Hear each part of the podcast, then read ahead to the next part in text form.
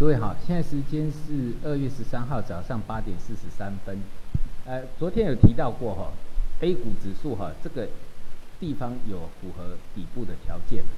第一个破底翻嘛，就是不用讲，破底翻都是底部征兆出来之后出现的一个结果，哦，因为底部几乎都是破底翻来完成较多。那再来就是我提到的，现在以上证指数来讲，啊，上证指数十二月十二月十三号啊，我昨天的这个节目有讲到二六四五点这个高点，那现在也回到这个呃高点附近，但是呢，融资是创了。这个破断新低，啊，这融资创的一定就是从那个去年二月崩盘以来，对啊，以上证来讲，三五八七的这个，呃，呃，融资的高点一直减到昨天剩下七千，啊，剩下七千亿，啊，这个，呃，封关日那一天剩下七千亿左右，哦，那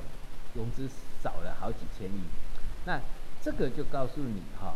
哎，这个地方也很好玩。好，我给各位一个数据。每次我在讲多头的时候，我讲空的时候，大家哈不相信，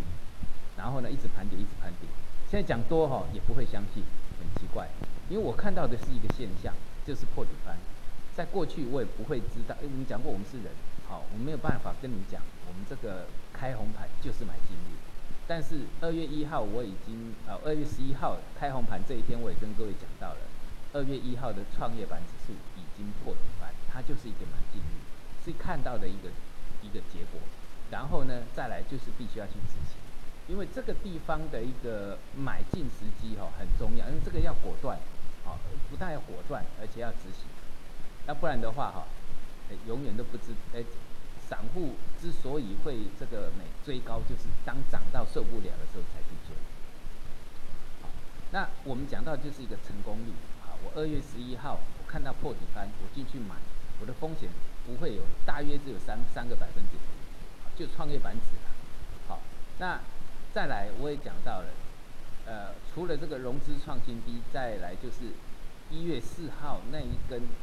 破底之后的一个长虹拉上来，这个就是呃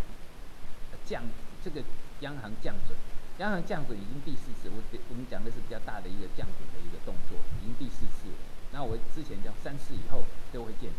好但不是最低点，但也就是相对低档期。好，那再一点，这一个降准的动作，让这个一月十八号的 A 五连续出出量，连续出量。A 五零就是那个新加坡外资在做的，所以呢，啊，这个外资进场，所以外资套利的一个单子已经进来，甚至它是一个长期的买单的。这个这一次从去年十月一路的盘跌下来，其实外资呢，啊。除了这个呃美股大跌的时候会做必要性的减码之外，其实外资是一路在买进，啊，整年度一路在买进，这个就是我讲的锁码，所以 A 五零先涨，上证五零也先涨。那再一点，现在最重要的一点，我给我跟各位讲到所谓的底部现象，涨的时候没人相信，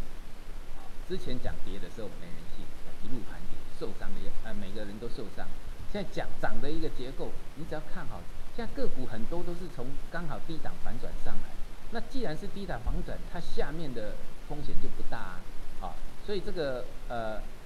投资人操作习性，一定要做改变，因为我这两天发现到，这个其实从不管从我的收视或者是一个反应啊，我们我们我们在做媒体的很清楚，过去我已经经营媒体二十几年了，只要看到这种现象，那方向它就不会改变，好，所以。通常啊，我们讲那个几率很高了，好，好，那我们现在回过头来看，像上证指数，上证指数创新高之后呢，二月当然二月十一的低点是一个呃一个支撑区了，好，那再来就是这个昨天呢，极短线就是看昨天的低点，那这个是极极短线的哈，那个以创业板指来讲，大概就一三一四点，我们讲的是一个极短线啊。极短线没破，那就是强势上攻。好，那重要的一个支撑还是我讲的颈线位置。啊，像上证上证指数就是在开红盘那一天的低点，还是没改变的二六一三。只要看那个点，其实呃就指数方面哈，全部都看开开红盘那那个低点。啊，那个是很一个重要的一个一个这个就是新春开红盘的一个重要支撑。像上证指数二六一三，深圳成分指数就二这个是七六九五。那七六九五呢，刚好也是它突破大颈线的位置。你从八月的一个下降格局来讲，画出一个颈线，就是在呃周一的时候开红盘突破了。好，那这个很重要，因为深圳成分指数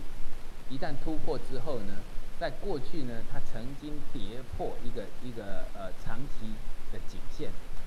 这个颈线大约是在啊八千八，在八千二左右，好，八千二左右，因为这一波。就看哎，这个深圳深圳成指的一个呃呃的这个表现啊，很具有长期的一个观察的一个重要指标，因为它只要站回去八千二以上，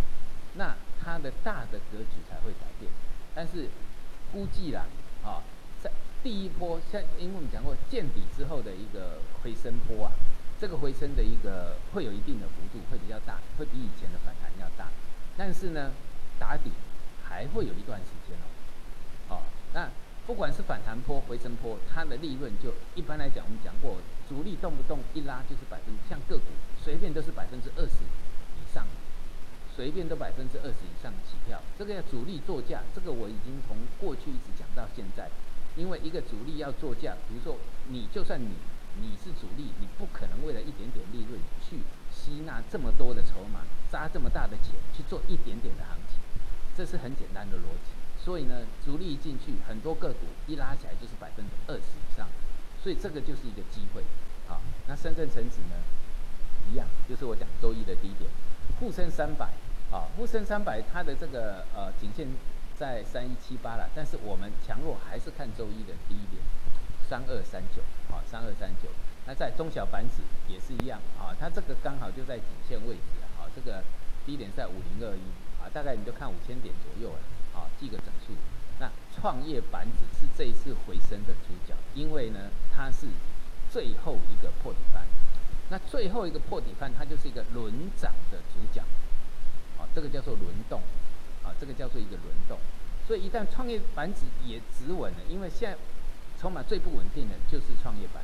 那创业板指在一月底的暴雷事件之后呢，它利用这个利空呢，啊。比如说一月三十一号，啊，见到低点的一二三三点，那二月一号这一根长红，而且是在长假之前拉长红，那长假的这个所谓长假的这个风险很高啊。我们呢，比如说休假十天，那有谁愿意去拉长红来冒这个风险？所以这个意图很明显，这个破底翻是很确定的，而且是呃有宣示作用的啊。所以为什么星期一的这个一个破底翻确立之后呢？就直接一路涨上来，好，那一旦创业板指做破底翻上来，那很多的股票都是，呃，你注意看，太多太多的股票，你哈目不暇接啊，看不完，多头的股票看不完，啊，这个叫做随势。当势头走多的时候，哈，买什么赚什么，几乎是买什么，包括一些，那这个当然是一开始，因为包括一些这个呃基差股啊，都会轮动。所以说，你几乎买什么涨，赚什么哦。那你比如说像最近上证五零在封关后涨的没有比创业板好，但是你要知道，上证五零是先转强的哦，